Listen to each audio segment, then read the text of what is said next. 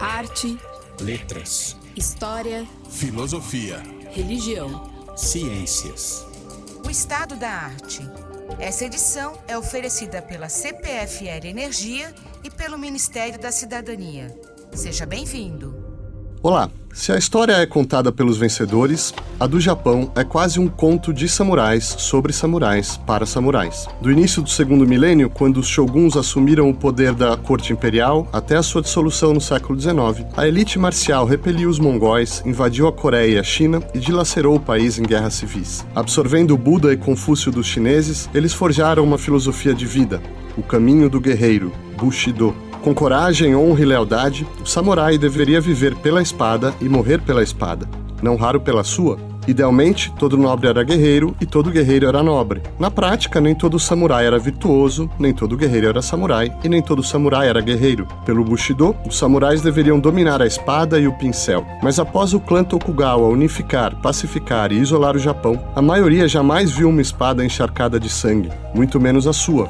Seus arsenais e artes marciais tornaram-se ornamentais. Alguns viveram da pena, muitos foram mecenas. Os samurais influenciaram tradições como as pinturas monocrômicas, os jardins de pedra ou a cerimônia do chá, e são os heróis das epopeias, dramas e folclore do Japão medieval. Dentre a mais mítica das armas, a espada, eles forjaram a mais mítica, a katana, e só os cowboys americanos rivalizam com seus ronins e ninjas como os fora da lei mais glamorizados, não como os mais glamourosos, da história. No cinema, TV, mangás e videogames, esses vingadores estoicos vivem como máquinas de matar, influenciando mestres do western como Sérgio Leone e clássicos da ficção científica como A Guerra nas Estrelas, os samurais estão indelevelmente gravados na mitologia contemporânea. Para discutir os mitos e verdades sobre os samurais, recebemos, à distância, Célia Sakurai, doutora em Ciências Sociais pela Unicamp e autora de Os Japoneses, João Marcelo Monzani, professor de Letras Japonesas da Universidade Federal do Rio de Janeiro, e Márcia Namekata, professora de Língua e Literatura Japonesa da Universidade Federal do Paraná. Célia, você pode nos introduzir a sociedade da qual os samurais emergem?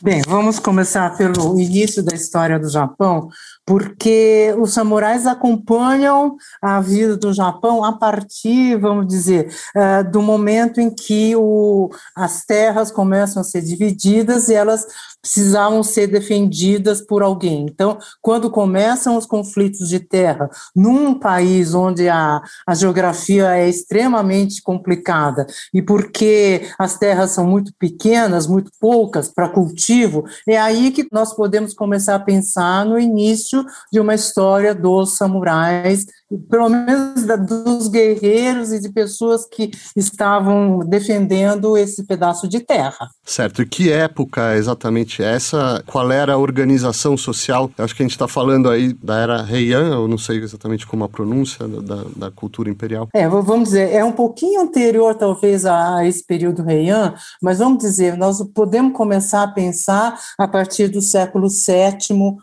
depois de de Cristo, que é quando começa toda a, a, aquilo que se chama de reforma Taiho. Então, essa, essa reforma uh, dividia as terras entre as terras que são as terras do Estado, portanto, pertencentes ao imperador, e as terras que não tinham dono e, portanto, elas eram divididas entre pessoas que tinham condições de mantê-las. Tudo isso se pensando na, na agricultura e na, na, na, na, na produção de arroz.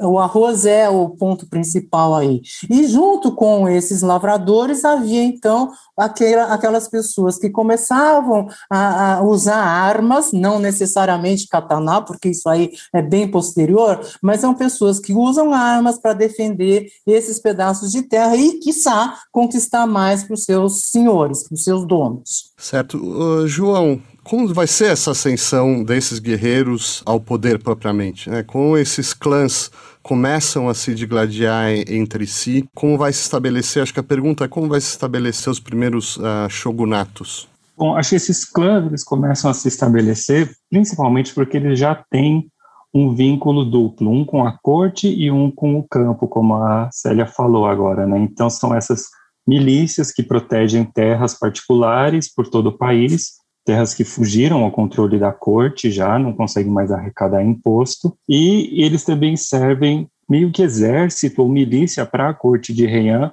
quando surgem algumas revoltas em partes eh, distantes do país. É, em um dado momento, no século XI, é, há uma disputa de sucessão na corte e uma facção chama uma família dessas, militarizadas muito forte, chamada Minamoto, e outra facção chama outra família chamada Taira.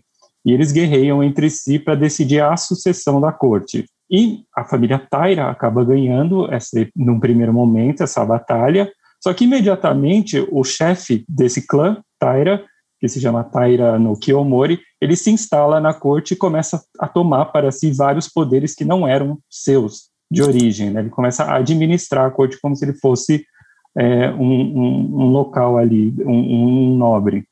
E esse é o primeiro momento de ascensão dos samurais. Logo em seguida, a própria corte chama a família que tinha perdido a batalha, os Minamotos, para expulsar os Tairas do, do poder.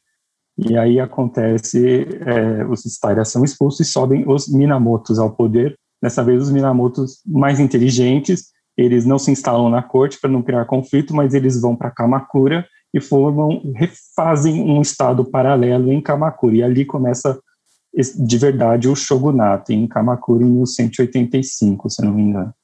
E aí se é, tem uma mudança histórica, quer dizer, se é, cria ou começa a se estabelecer o chamado regime é, Bakufu, ou vocês me corrijam de novo a pronúncia, mas o que, em que consiste esse regime, João? Qual a posição dos samurais nessa nova ordem? Os samurais são os detentores desse regime, são os administradores desse regime. Por causa da, da imagem do samurai, por causa de filmes como Sete Samurais, Oronin, a gente tem a ideia do samurai como aquele guerreiro solto no mundo, né? mas é toda a classe, desde o shogun, o shogun é um samurai, até o guerreiro mais, sim, toda essa classe é samurai. Então eles são o novo estado de fato, né? E eles agora eles conseguem fazer aquilo que a corte real não conseguiu fazer, que é coletar imposto, impor ordem, administrar as, as, as questões judiciais. Então eles eh, refazem o estado dividido em pequenos feudos por aí, pequenos domínios, vamos chamar assim. Tem um detalhe que é o seguinte: o imperador, como desde sempre na, na história japonesa, ele, ele é uma figura simbólica. Quer dizer, então tem todo um mito de criação do Estado japonês, quer dizer, a figura do imperador é a figura do chefe de Estado. Agora, quem de fato trabalha e, e, briga tal, são esses samurais e a classe nobre. Agora, esse, o, o, imperador ele fica como uma figura simbólica, não é? E que, então, vivendo primeiro em Nara e depois no período Heian em Kyoto, e então é, é toda essa, essa questão do, do simbolismo do papel do imperador enquanto chefe de Estado, do Estado japonês, no caso, ah, não sei nem se a gente pode falar em Estado japonês nessa época, mas de qualquer forma é o representante do Estado. Sim, e se mantém o poder formal do imperador, embora de fato ele esteja agora né, com os samurais. Agora, Márcia, o João e a descreveram essa, essa ascensão, uma série de conflitos, em especial essa guerra Genpei, né, entre o, os clãs Taira e Minamoto, que vão efetivamente estabeleceu uma nova ordem com a vitória do, do, do clã Minamoto. Mas é, logo depois, quase concomitantemente, já no século 13, 14, salvo engano, você já tem uma literatura, né, é, vários é, crônicas, contos, em especial conto de Reiki, né, que descreve justamente a ascensão e queda de um desses clãs, o clã Taira, é, como essa literatura, como esses novos, essa classe emergente, não sei se a gente pode chamar de classe, mas como os samurais estão sendo representados nessa literatura? É, na verdade, é, o, o Reiki Monogatari seria a saga né, do, do Plantaira, né, a ascensão e a queda né? Então começa ali com é, Taira no Kiyomori, que é o principal patriarca né, da família Taira, que inclusive é, ele, é, a família Taira descende do imperador Kamo, que inaugurou né, o período Heian, transferindo a capital de Nara para Kyoto. E, e, há várias personalidades aí na, na família Taira que, inclusive, tem toda uma relação com essa própria origem dos samurais, né? A gente tem lá nos anos 900, mais ou menos, a figura de Taira no Masakado, né, que se rebelou contra o governo central, né, e, inclusive, é, ele conteve uma rebelião contra os habitantes do norte ali do Japão, os Emishi, e aí eu acho que a partir disso se consolida de fato a figura do guerreiro, do, do samurai. Agora, no reiki, a gente então, já logo no início, a gente percebe essa descrição dessa linhagem dos Taira, né? E aí tem essas, é, a partir, é, tem uma sucessão de vitórias, inclusive o próprio Kiyomori, ele é colocado meio como um, um, um vilão, né, da história, né, devido à sua arrogância, ele colocou tudo a perder, né, porque no final das contas a família Taira acabou ficando em Kyoto, né, se aproximou da família imperial, enquanto isso a família Minamoto, que havia sido exilada pelo próprio Taira no Kiyomori, para a Península de Iso, se instalou em Kamakura, onde eles é, estabeleceram o seu shoen, o seu latifúndio, e lá eles se prepararam para né, revanche contra os Taira, e no, no final das contas isso acabou por uh, dar origem ao, a, ao período né, é do, do shogunato, né, a, a esse, esse período que é, acaba abarcando três períodos aí da história japonesa. E desse drama, dessa, dessa epopeia, você falou do, do orgulho, né, de uma das figuras dessa Ubris, o que, que emerge ali em termos de, de uma moralidade samurai, de uma cultura, de ideários? Essa imagem do guerreiro, e talvez um, um elemento que seja muito forte e que marca a literatura da Idade Média japonesa, é essa questão da efemeridade. Né? O próprio início do Reiki Monogatari já fala né, que uh, da evanescência de todas as coisas e que a arrogância né, dos fortes não pode perdurar por muito tempo. Né? E assim ele começa descrevendo esse, né, essa rota de ascensão e queda do Taira no Kiyomori. E já nessa época uh, começam a ter afluências uh, chinesas, em particular o Zen budismo, né, eh, come, influencia de alguma maneira essa cultura samurai. Será que algum de vocês pode falar sobre como essas, esse comércio cultural, espiritual com a China influencia a, a formação dessa nova cultura? Bom, eu posso falar sobre a entrada do, do budismo no, no, Japão através da, da corrente da Coreia e da China, porque não é necessariamente o mesmo budismo indiano, mas de qualquer forma é, é, é o budismo que vai, entra no Japão via é, a, a China e a Coreia, e no, com o passar do tempo, isso foi no século VI, com o passar do tempo, os, os monges budistas começam a ter uma ascensão absolutamente importante, porque uh, o budismo foi reconhecido como sendo uma, uma, uma, religião, entre aspas, oficial, então ela era cultuada pelos nobres, pela, pela corte, tanto em Nara como em, em, em Kyoto, e por outro lado, não é? o Zen budismo ele é uma corrente, ela é, uma, é um branch, vamos dizer, do, do, do, do, budismo, só que ele é importante para os samurais porque ele não vê, não prevê nenhum tipo de ritual. Na verdade, o Zen budismo é muito mais uma automeditação, então isso poderia ser praticado perfeitamente pelo samurai sozinho. Então, essa, essa falta, essa não necessidade de rituais, de toda aquela do cerimonial que existe dentro do budismo, o Zen budismo ele é muito mais simples, vamos dizer. Então, ele poderia ser perfeitamente desenvolvido pelo samurai uh, no momento antes da batalha ou alguma coisa assim. Então, uh, o Zen budismo tem um papel muito importante nesse contexto dos samurais e da religião também, da espiritualidade do samurai. Agora, Célia, tem, pensando na imagem popular do Zen budismo, é, tem uma aparente contradição ou dificuldade né, de imaginar é, o, o, budismo como uma religião que prega a, a renúncia ao mundo, né, e a, a, compaixão com todas as formas de vida, uma espécie de compaixão universal, e essa espiritualidade sendo absorvida e de alguma maneira é, metabolizada por uma classe guerreira extremamente é, implacável e nesse momento muito envolvida com a guerra, né, com a matança, com carnificinas e tal. Quer dizer, como que isso, isso se dava? Né? Como que os samurais, é, no final, justificavam a sua, o, o, o, seu sentido de vida, que era guerrear, que era matar, né? É aí que está. O problema é o seguinte: a gente não, o Bushido ele não, ele não prevê só, não é, a, o momento da guerra.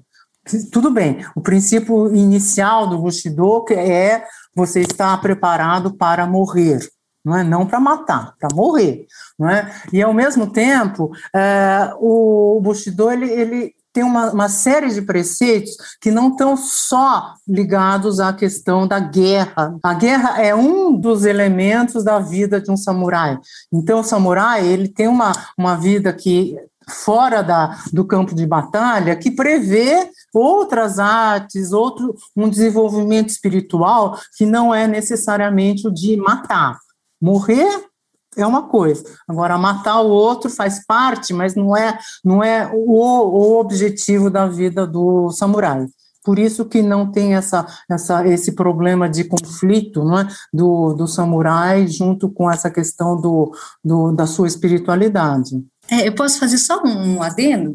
É, você é, falou no termo compaixão, né? Eu acho que isso, em termos de zen budismo, eu acho que não é um conceito né, que se, se aplica a ele, talvez nas correntes do budismo que antecederam o zen budismo, né, que começaram a se popularizar no período Kamakura, que começa em 1192, justamente depois né, do advento do governo militar.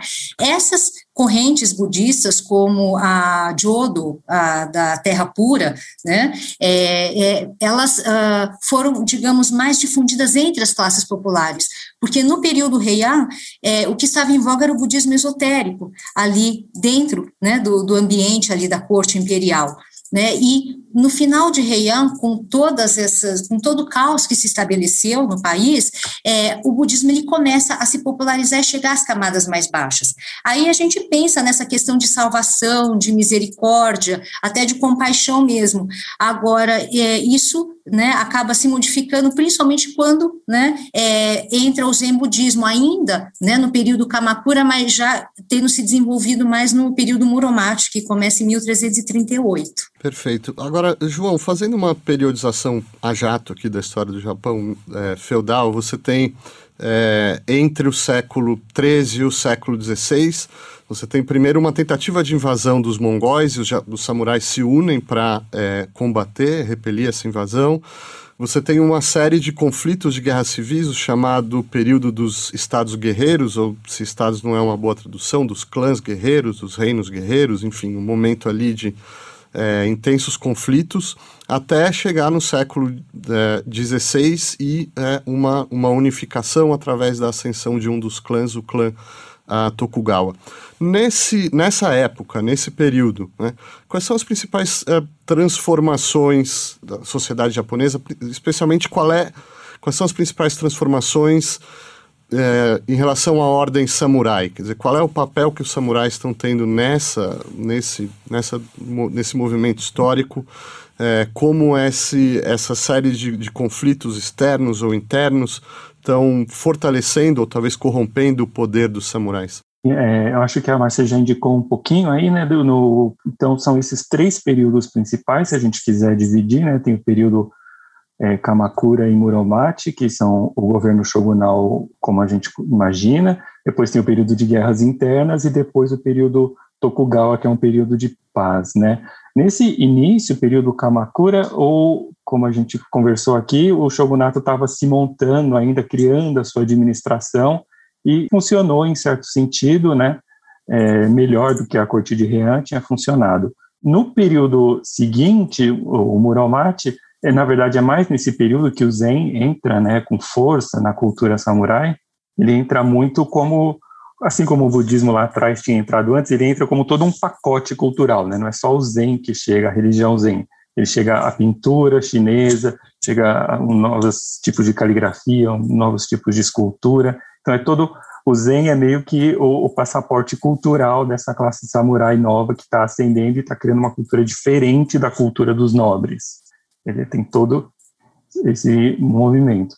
Esse período final de Muromachi, o, o, a família que, que governava, entre muitas aspas, o país era a família Chicago e que foi perdendo o controle muito rápido do país, é, até que, de fato, perdeu total controle e, e cada feudo, cada propriedade começou a agir autonomamente e passou a guerrear com a, uma com a outra, até chegar na unificação de mais ou menos 1600. 1600 para frente, a gente tem um florescimento da cultura samurai, mas também popular, muito grande, porque é um período de paz. Nesse período, nesse intervalo, né, será que.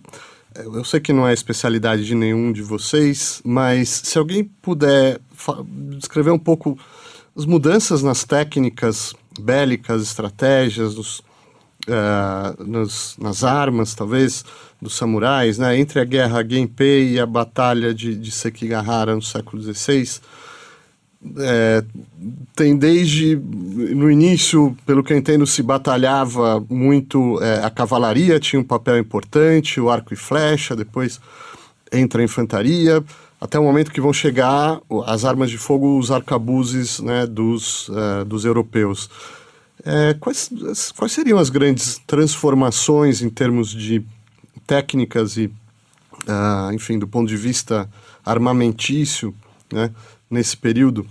Talvez a gente pudesse falar sobre essa questão da, da, da melhoria das, das condições da, da guerra, não é? Porque é, os samurais, eles, eu acho que é aquela figura arquétipa do, do samurai com aquele, com seu escudo, com seu elmo, a espada, não é? Mas com, no, no, com o decorrer do tempo, é, os artesãos que começam a ter um papel extremamente importante, que é exatamente o artesão que vai é, preparar e melhorar cada vez mais a técnica da construção de uma espada, não é? Então, a espada japonesa, ela vai, vai sofrendo modificações e melhorias no decorrer do tempo. Agora, evidentemente, com a questão da, da introdução das armas de fogo, aí sim, né, aí muda todo o sistema de, de guerra dos samurais e, portanto, não é, todo o temor que tiveram os, o, o Tokugawa, o Ieyasu Tokugawa, no momento em que a expulsão dos, dos, dos ocidentais no território japonês, exatamente pela questão do, de que a, a arma de fogo era uma arma que era temida exatamente porque ia quebrar todo aquele sistema de, de ah, vamos dizer, mais artesanal, entre aspas, não é? da, da guerra até então. Uh, Márcia, o, a Célia mencionou o Tokugawa, é, já apareceu esse nome aqui antes. No século XVI, esses estados, é, você tem essa, essa, essas guerras, essas divisões, e três, uma linhagem aí de, de três samurais, é, Oda, Toyotomi e depois finalmente o Tokugawa vão realizar, né, a, vão partir para guerras de dominação e vão realizar a unificação do Japão. É, com a vitória do, do triunfo do Tokugawa, é, se estabelece uma nova era que vai e vai ficar inclusive conhecida com esse nome, era Tokugawa, período Edo, né, de, onde é a atual Tóquio.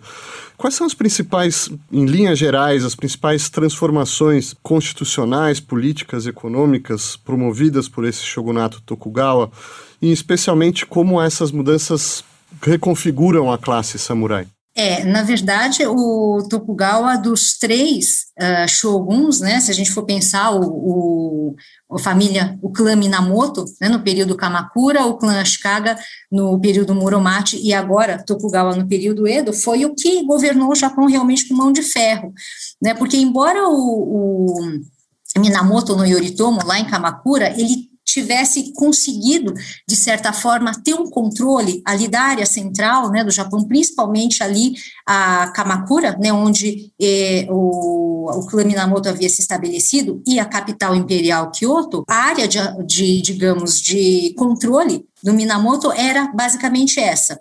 Os Ashikaga, né, conforme o João colocou, eles perderam totalmente o controle porque eles estavam muito mais preocupados com o desenvolvimento das artes. E Tokugawa, ele foi aquele que conseguiu unificar de fato o Japão, ter um, o controle sobre o país inteiro.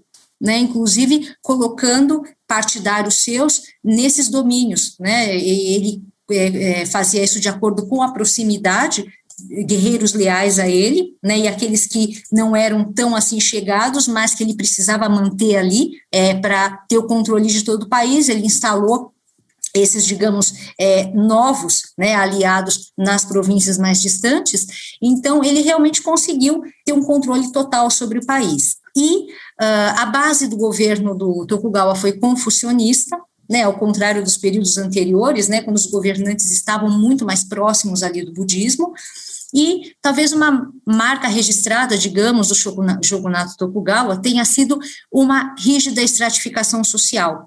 Né? Então, a gente tem a pirâmide ali com os comerciantes na base, que vão né, se estabelecer nas cidades que se constroem ali em volta dos castelos. Depois a gente tem os artesãos, e aí a gente pensa, né, até nessa questão que a Célia colocou, né, de, da, dessa produção das espadas, né, que provavelmente ela passou, os artesãos ali, né, que surgem nesse período Tokugawa, eles acabam se especializando também é, nessa arte. Aí a gente tem os agricultores, os, um, os samurais e o shogun no topo da pirâmide. E ainda havia os párias, né, os, uh, as cortesãs, aqueles que manuseavam produtos animais, couros, né, cadáveres, que ficavam fora dessa, é, dessa sociedade de classes. E o diferencial também é que não era possível uma mobilidade social. Isso a Tokugawa e Ieyasu que institui, claro que ao longo do período Edo isso vai acabar sofrendo modificações, mas é, na essência é, acho que essas foram as principais modificações aí do, dessa transição né, do, do, período de guerras para o shogunato de Tokugawa. Agora, é, Célia ou João, se vocês puderem falar, então, é, como que isso vai reconfigurar é, a vida dos samurais? Porque é, inclusive é um período de relativa paz, quer dizer, não tem mais guerras civis, não vão ter grandes é, confrontos com nações é, estrangeiras, pelo contrário, o Japão vai estar mais fechado, especialmente em relação aos europeus. Num período de paz, o que acontece com uma classe que é fundamentalmente é, cujo ideário né, depende, está fundado na ideia da, da guerra, do confronto, do conflito. Célia?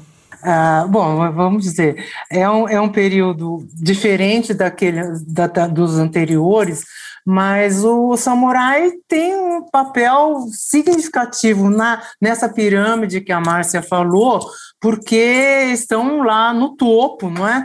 E que é, passam a ter um papel importante no seguinte sentido, não é? Eu interpreto essa, essa questão do, do papel do samurai nesse período e nos períodos posteriores de, vamos dizer, de ser um exemplo daquilo que o Bushido uh, uh, coloca como sendo o ideal de que, do, do homem, do ser humano, não é? Ou, ou do não sei nem se a gente pode falar em cidadão nessa época, mas de qualquer forma, de, do que, que seria um exemplo do comportamento e das atitudes de uma pessoa. Portanto, como eu falei antes, o Bushido ele, ele fala sobre a, a maneira como o, a pessoa deve agir e as, as, atividades que ele tem junto ao, ao, seu, ao seu trabalho, vamos dizer, como guerreiro. Então, como não, não sendo mais guerreiro, é o momento, então, em que o Japão começa a desenvolver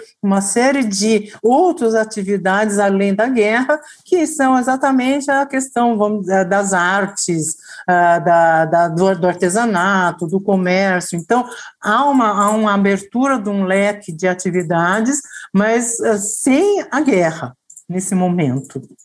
Agora, tem um episódio que é, é importante para a história, até para a história popular do Japão, que é essa vingança dos 47 Ronins, né?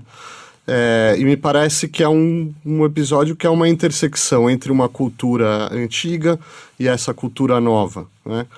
É, vai ser reinterpretado de diversas maneiras.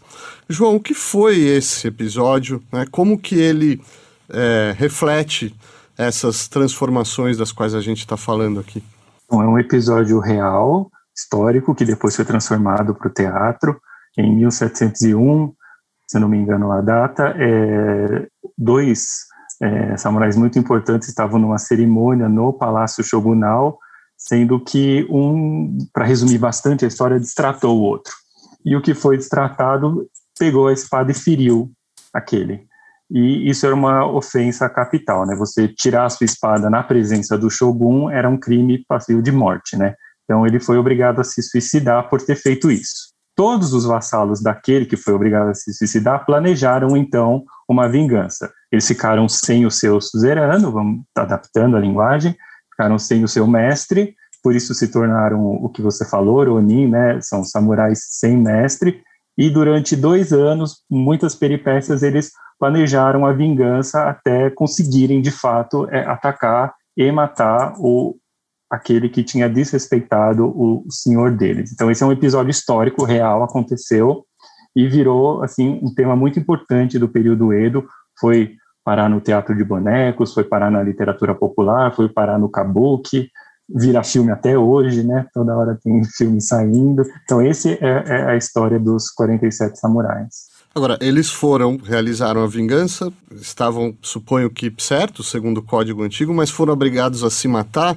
Quer dizer, existe uma, um dilema, uma questão moral e jurídica aí. O que você mencionou, né? O que fazer com uma classe guerreira numa época de paz, né? Então, o governo Tokugawa tinha um problema, porque é, o código guerreiro, assim, muito baseado na ideia da vingança, né? Da honra, vingar aquele que desonrou a mim ou ao meu grupo. Ao mesmo tempo, o governo Tokugawa não queria que perder o controle do país e da paz que tinha a muito custo conquistado. Então, não queria que as pessoas ficassem se vingando assim à torta e à direita. Então, é, dá um problema de duas éticas diferentes, né? O que acontece é que é, o, o governo acaba condenando eles porque eles foram contra uma, uma lei expressa do período Tokugawa. O período Tokugawa tinha tanto medo de, de essa, da, da, violência samurai voltar à, toa, à tona que existia uma lei é, que dizia que, em casos de briga, os dois lados iam ser punidos. Não interessa quem está certo e quem está errado. Todo mundo será punido em qualquer circunstância.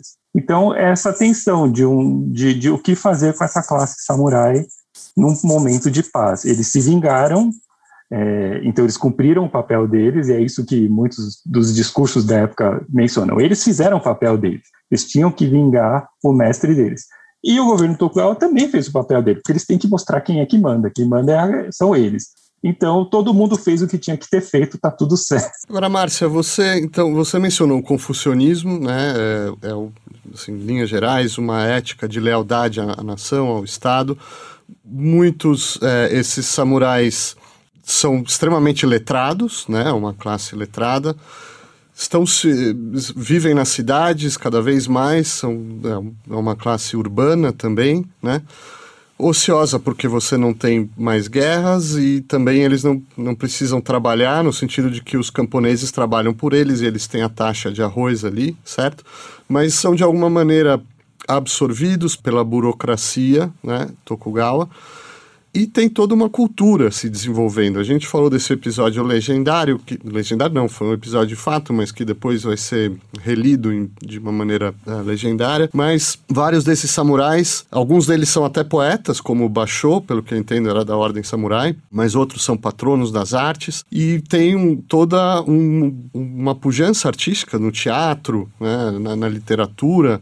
Nessa época, como esses samurais estão sendo representados nos palcos, nos livros, nas narrativas, nas histórias? É, na verdade, é, você fala sobre Basho, né? Basho era, uh, na verdade, de uma família de Ronin, né, que na verdade essa figura que acaba se destacando aí no, no período Edo, né, esse samurai errante, samurai sem senhor, né, até porque, né, boa parte dos dos samurais, principalmente os de alto escalão, eles acabaram sendo absorvidos pela burocracia ali do, do governo de Edo. Né? Agora, nas artes, por exemplo, no teatro, a gente tem né, a, o, o teatro de bonecos, né, o bunraku, o kabuki, né, que, que inclusive tem, é, é, trabalham com essa temática dos samurais, né, das, é, dessa temática, desses conflitos, né, que, que fizeram história no, nos períodos anteriores, né, só que antes disso, a gente inclusive tem uh, o, isso não, não foi colocado, mas no, o Teatro No, que é o teatro de máscaras, né, que se desenvolveu muito ali na corte do, do Shogun Ashikaga. Talvez uma das temáticas principais ali das peças de No é, centram ali na justamente no Reiki Monogatari. Quer dizer, é um, um, episódio de muita importância para as artes posteriores também, né? Quer dizer, se torna um épico de guerra que, inclusive, se imortalizou através das performances dos monges itinerantes, né? Que cantavam o, os, fatos, os feitos ali do, dos reiki, né? Mas isso foi imortalizado no teatro no né, é, através principalmente da é, categoria de peças de guerreiros mortos em batalha, né, em que uh, os guerreiros eles são as, os protagonistas da peça e narram as suas glórias, né, é, e a sua derrocada também, sempre ali tendo como ouvinte um monge, um monge ou um religioso que tem por função na peça conduzir essa alma perdida para o outro mundo. Então, uh, eu acho que nas artes, essa figura do, do, samurai, né, ela se imortaliza no teatro no, e claro, aí a gente vê toda uma, uma sequência, né, no, nos períodos posteriores. Né? Agora, claro, a gente fala, em Edo, a gente fala esse desenvolvimento da, da cultura ali urbana, né? inclusive talvez eh, se a gente for pensar um pouco né, no, no Ocidente, talvez esteja muito próximo ali de um, é, de um renascimento cultural, né? E então a, ali a gente tem também não só essas artes voltadas, desenvolvimento dessas artes ali pelos samurais que vão ser, é, é, como eles vão perder essa função de guerreiros, eles vão ser absorvidos, né? Até por essa parte lúdica que se desenvolve nas cidades, né? Eles vão ser consumidores dessas artes que vão se desenvolver nesse período. E a gente tem também os gêneros teatrais que vão se desenvolver a partir da classe dos comerciantes, em contraposição à dos samurais. Certo. Célia, existe essa ideia do uh, bunpu, né, se eu entendo bem, a, da, da espada e, e, e, do pincel, quer dizer, a ideia de que você já assinou isso, de que é, na educação e na vida dos samurais era necessário um equilíbrio entre as artes marciais e as atividades culturais, a literatura e a poesia. Nós estamos falando disso, né? E, mas também você, vão, vai ter uma, uma série de. uma cristalização da ideia do Bushido em tratados, em, uh, em enfim, uh, livros, né? uma cultura o que que tá se é, como como o Bushido está se é, tá se cristalizando nessa época, né? Quais são as, as, as grandes ideias ali que estão determinando essa cultura? Você está dizendo no período Tokugawa? É Tokugawa, é. Eu penso o seguinte: se nós formos raciocinar e voltar atrás na, na história japonesa, o samurai tem está ligado à questão da cultura rural, vamos dizer, não é? Quer dizer, é o, o lavrador, o plantador de arroz, os impostos decorrentes dessa, dessa cultura, vamos dizer, que é rural, e que no período Tokugawa, como a Márcia muito bem assinalou, uh, é uma cultura basicamente urbana. Então, o, o samurai não tem, de fato, de fato, nenhum papel nesse sentido de é, de estar tá voltado para alguma coisa cuja característica é a cultura rural. É? Então, é, existe uma dicotomia, e tanto é verdade que, no decorrer dos três séculos do, do período Tokugawa, essa, esse papel do samurai vai cada vez mais se diluindo co, como um guerreiro, que não tem sentido mais nenhum, e, ele, e o samurai, então, vai se voltando então para aquilo que a Márcia já, já assinalou, que é a questão da, dos, da cultura, não é? Então, eu acho que uma da, um dos traços aí que são é, muito interessantes para a gente é, pensar é o, o samurai que anteriormente né, usava a espada para cortar a cabeça dos seus inimigos, de repente é aquele que, ao mesmo tempo, pratica a cerimônia do chá né, o Shadow. Então, quer dizer, a, a, a, delicadeza de usar de, todas, de todos os gestos é, em torno da, dessa cerimônia do chá é contrastante com aquela do, da figura do, do, do, guerreiro cortando a cabeça dos seus inimigos. Então, essa, é, esse conflito, essa tensão, ela permanece o tempo todo, mas com a, a, a tendência cada vez mais, à medida que nós chegamos no século XIX, desse lado guerreiro ficar como sendo, ah, como sendo uma símbolo, não é? Muito mais do que, um, obviamente, uma, uma forma de ação. Então, cada vez mais, essa cultura urbana, voltada então a uma certa mobilidade social que, que vai ocorrendo no decorrer dos séculos até chegar no século XIX, e aí a gente já tem um outro período para se pensar. Vamos, antes de entrar nele, eu só queria é, esclarecer uma coisa. Eu acho que todos os nossos ouvintes, todos nós temos a imagem popular do, do samurai dos filmes do Akira Kurosawa, das, das séries de TV, dos mangás, dessa figura, desse vingador solitário com a sua espada, se envolvendo em duelos, às vezes em defesa de uma comunidade, né, ou em defesa da honra do seu do seu suzerano. Até que ponto essa imagem do samurai no período Edo é verdadeira? Até que ponto ela é mito? É, de uma certa forma, é, o que acontece no período Edo é, é que essa, é, essa rígida estratificação que o, o Tokugawa estabeleceu, ela vai começando a se modificar. Né? Principalmente a partir dos anos 1800, os, uh, os, os, comerciantes eles ficavam ali na base né, da pirâmide, porque eles eram considerados, inclusive, perniciosos, porque eles não produziam nada. Os agricultores, eles foi uma estratégia do Tokugawa colocar os agricultores numa posição mais alta, porque deles dependia toda a subsistência do país. Era preciso, né, pelo menos, de alguma forma, né, é, enaltecer né, essa classe. Só que quem acabou dominando o cenário financeiro em Edo foi justamente a classe dos comerciantes, porque eles começaram a estabelecer o comércio nas grandes cidades, principalmente Osaka, né, Edo, que é a atual Tóquio, e com isso eles acabaram ganhando todo o poder econômico ao longo do período Edo. Tanto que ali por volta dos anos 1800, os samurais muitas vezes acabavam virando fregueses dos comerciantes, porque é, eles é, precisavam né, de dinheiro para consumir e muitas vezes eles se endividavam.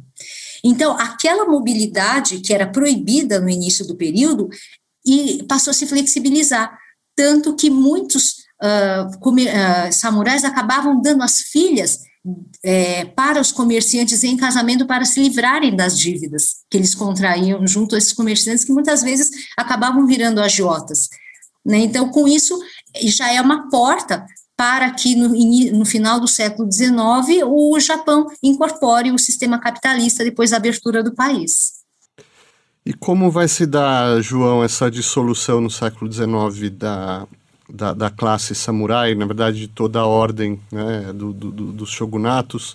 Quais são aí, em linhas gerais, os, qual é a mecânica dessa transformação que vai levar a chamada restauração Meiji, ou Meiji, não sei como se pronuncia? Durante todo o período Tokugawa, o governo tinha adotado uma política de isolamento, né? o país era fechado, ninguém podia entrar, ninguém podia sair. Isso começou a dar problema de 1800 para frente, os, os, na, os navios de comércio russos, ingleses, americanos começaram a aparecer. Geralmente a data que é dada, né, a data da Revolução Meiji é 68, 1868, mas na verdade já tinha navio inglês querendo estabelecer comércio no Japão desde 1808, mais ou menos.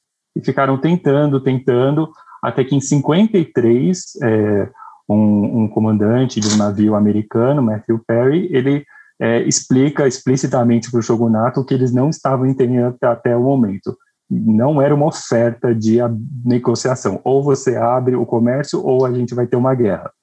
E aí o shogunato começa a abrir aos poucos portos. Em 58, se não me engano, abre oito portos. Isso bagunça completamente a economia do período Tokugawa, porque aí é, começa a haver fluxo de mercadorias, o, o ouro japonês que era muito barato é comprado e vendido na China, o preço do arroz despenca e desorganiza a vida de muita gente, então começa a haver revoltas populares por todos os lados, até que um certo grupo de samurais, aqueles que foram, como a Márcia foi mencionada, aqueles que foram colocados lá longe, em Kyushu, bem, bem fora do, do poder, nunca foram amigos do Tokugawa, esse grupo se reorganiza e consegue um, um, uma assinatura do, do, do, imperador, né, dizendo, não reconhecendo mais autoridade dos Tokugawa e passando, pegando a autoridade para si de volta, assim. Resumindo muito, seria esse o, o itinerário.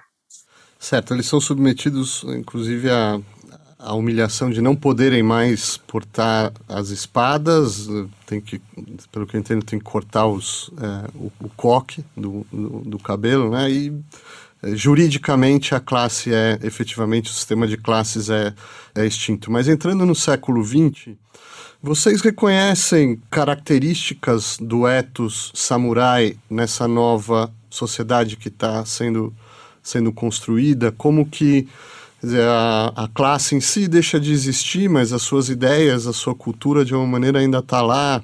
Como que é essa transformação para um Japão moderno? Bom, isso é um é. discurso que nasce já um pouco interessado, né? Então, quando os japoneses começam a se industrializar e ganhar guerras, tem uma guerra contra a China, contra uma guerra contra a Rússia, é, eles começam a criar uma narrativa sobre a sua especificidade. Aí que nasce as muitas do, é, teorias sobre a especificidade japonesa. E uma delas é essa: nós somos diferentes das outras sociedades asiáticas porque nós tivemos uma classe governante guerreira. Portanto, provavelmente tem na nossa cultura alguma coisa de guerreira que nós herdamos. E daí nasce toda essa narrativa sobre Bushido, espírito de samurai. Então, é muito importante no, no contexto de um país que está se modernizando, militarizando e está pronto para começar a colonizar outros países na Ásia. E na cultura, na alta cultura ou na cultura popular, né, como que é, essas histórias estão sendo recontadas, talvez? Ou eu estou pensando como está se criando esse, essa mitologia em torno dos, dos samurais. Alguém? Célia. Eu, eu, não, eu não sei se eu vou responder a sua pergunta diretamente, mas eu gostaria de, de ressaltar algumas coisas que você falou sobre a permanência desse espírito, vamos dizer, que está por trás do, dos samurais. Eu acredito que toda essa forma de, de agir hoje, hoje, no século XXI, dos japoneses, ela está muito ligada a essa questão da, do comportamento ideal do samurai. O samurai é uma pessoa leal, é uma pessoa obediente, é uma pessoa honrada, e esses valores eles estão transportados até hoje para um Japão altamente tecnologizado, é? altamente é, moderno e conectado com o mundo inteiro, mas é, o mundo, o mundo ocidental vê o japonês de uma forma diferente, exatamente por quê? Porque o japonês tem um tipo de conduta que, se a gente for levar ao limite, a gente pode até pensar, bom, tem tudo a ver com a maneira de ser do samurai. Eu acho que um exemplo, assim, você vê a própria linguagem corporal de um japonês não é? O, o, o, samurai, da mesma forma que o japonês contemporâneo, você não vê ninguém largado com as pernas em cima de uma mesa, uh, muito à vontade, não é? Quer dizer, a expressão corporal do, de um japonês contemporâneo, mesmo jovem, está é, tá muito retratada ou muito espelhada naquilo que era a maneira de ser de um samurai. Então, se a gente for pensar nas várias facetas que hoje a gente pode, pode ver no Japão, é exatamente isso, né? Que existe uma forma de conduta, normas, uh, comportamentos sociais que são ainda resquício, tem certeza, dessa maneira e dessa herança dos samurais ao longo de toda essa história tão complicada aí que nós, nós vimos até agora. Márcia, nós falamos ao longo do nosso encontro aqui de várias, é, várias maneiras em que os, os, samurais foram expressos nas narrativas literárias, desde os das, dos épicos, das crônicas, é, no início do milênio, até o teatro, na época tanto na época feudal, na época Tokugawa. Você vê essa narrativa e essa dramaturgia refletida é, em manifestações do século XX, do século XXI, em romances do século XX, da, da nossa época, filmes, na TV. Isso de alguma maneira foi absorvido, foi renovado? Como que essa, essa tradição se encarna, se encarnou na nossa na era moderna?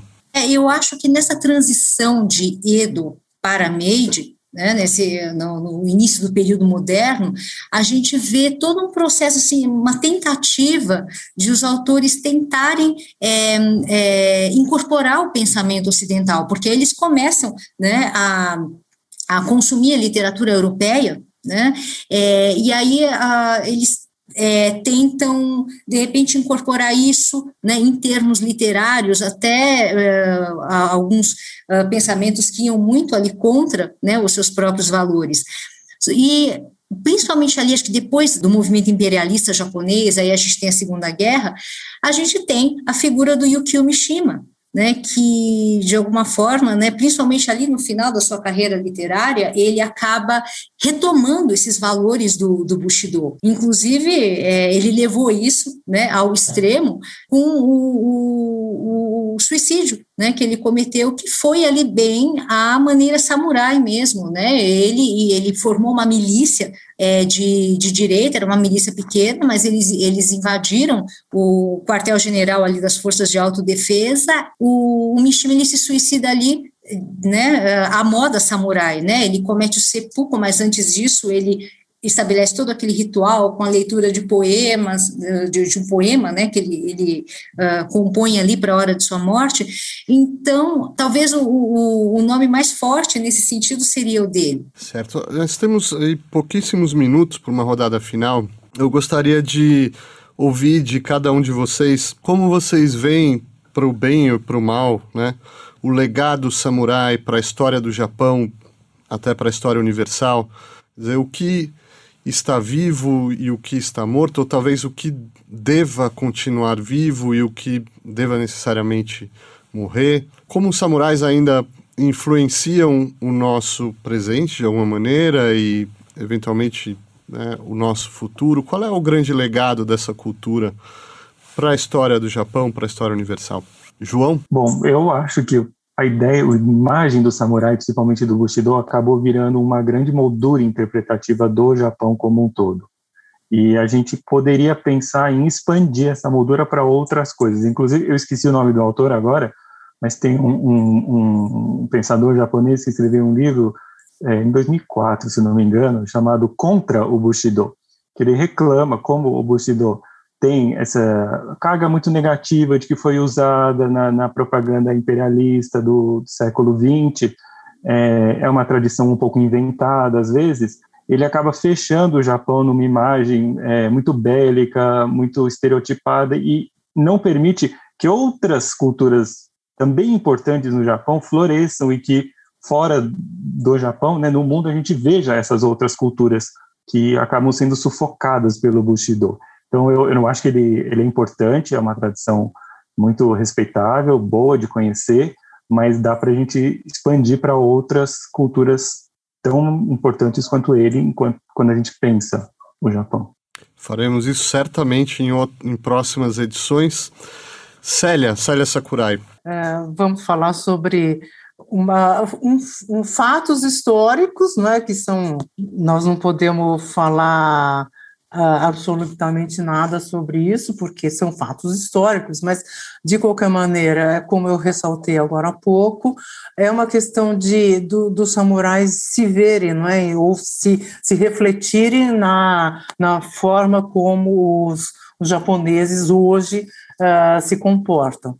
Por outro lado, nós podemos até ver o lado negativo, como o João já ressaltou, não é? Quer dizer, essa, essa, esse peso que teve esse, esse espírito samurai no militarismo dos anos, final dos anos 20, 1920, todo o decorrer do, do, dos anos 1930, a Segunda Guerra Mundial, quer dizer, essa, essa, essa questão do, da lealdade ao imperador, a honra do soldado japonês na guerra. Então, toda essa questão que tem de tentativa de se ver como superior racialmente, culturalmente, isso daí teve um lado extremamente negativo que é, de fato, um reflexo de todo esse, desse, todo esse passado dos samurais. Então, não é só pensar o lado romântico, né, que aparece nos filmes, nos livros, nos animes, mas também esse lado também para se pensar e se refletir sobre esse, essa questão do, do aspecto, do outro lado da moeda, que seria esse aspecto negativo desse papel do, do samurai do, na história japonesa. Márcia Namekata.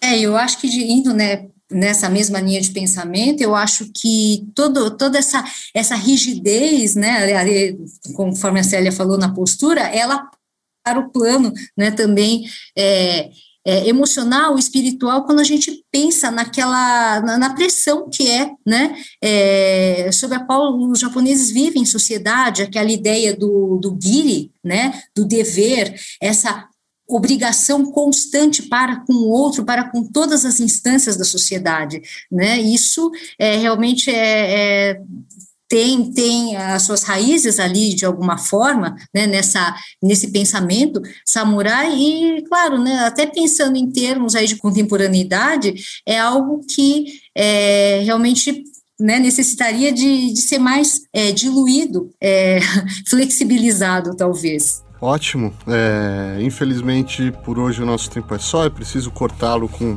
um golpe de espada. Obrigado, Célia Sakurai. Obrigado, João Marcelo Monzani. Márcia Namekata. Obrigado por ouvir e até a nossa próxima edição.